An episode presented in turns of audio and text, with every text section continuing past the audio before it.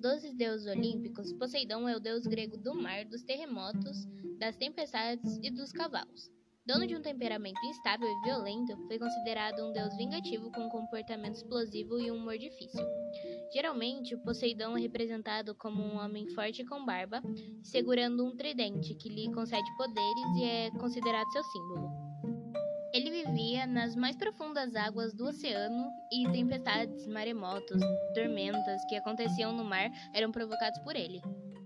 Poseidon é filho dos titãs Crono e Reia, e irmão de Zeus, Hades, Deméter, Hestia e Hera.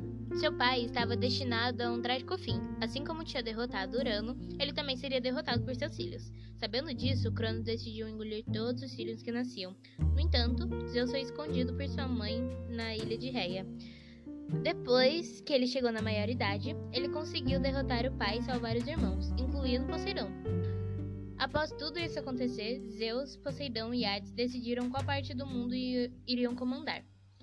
Poseidon ficou com os mares, se tornando o rei dos mares. Zeus ficou com o céu, ficou responsável pelo céu, e Hades pelo submundo.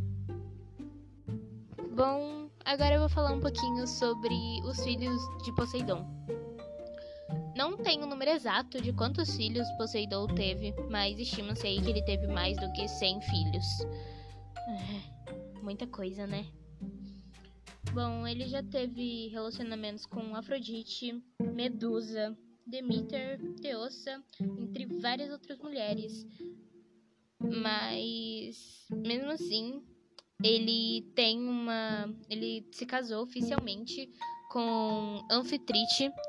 E que no começo, assim, ela não queria se casar com ele, de jeito nenhum, até fugiu. Mas depois ele mandou um golfinho, o Delfim, atrás dela, é, para fazer com que ela aceitasse o pedido de casamento dele. E depois que o Delfim foi lá falar com ela, né, conversar com ela, ela aceitou. E aí os dois se casaram. E depois tiveram o Tritão, que é metade peixe, metade humano.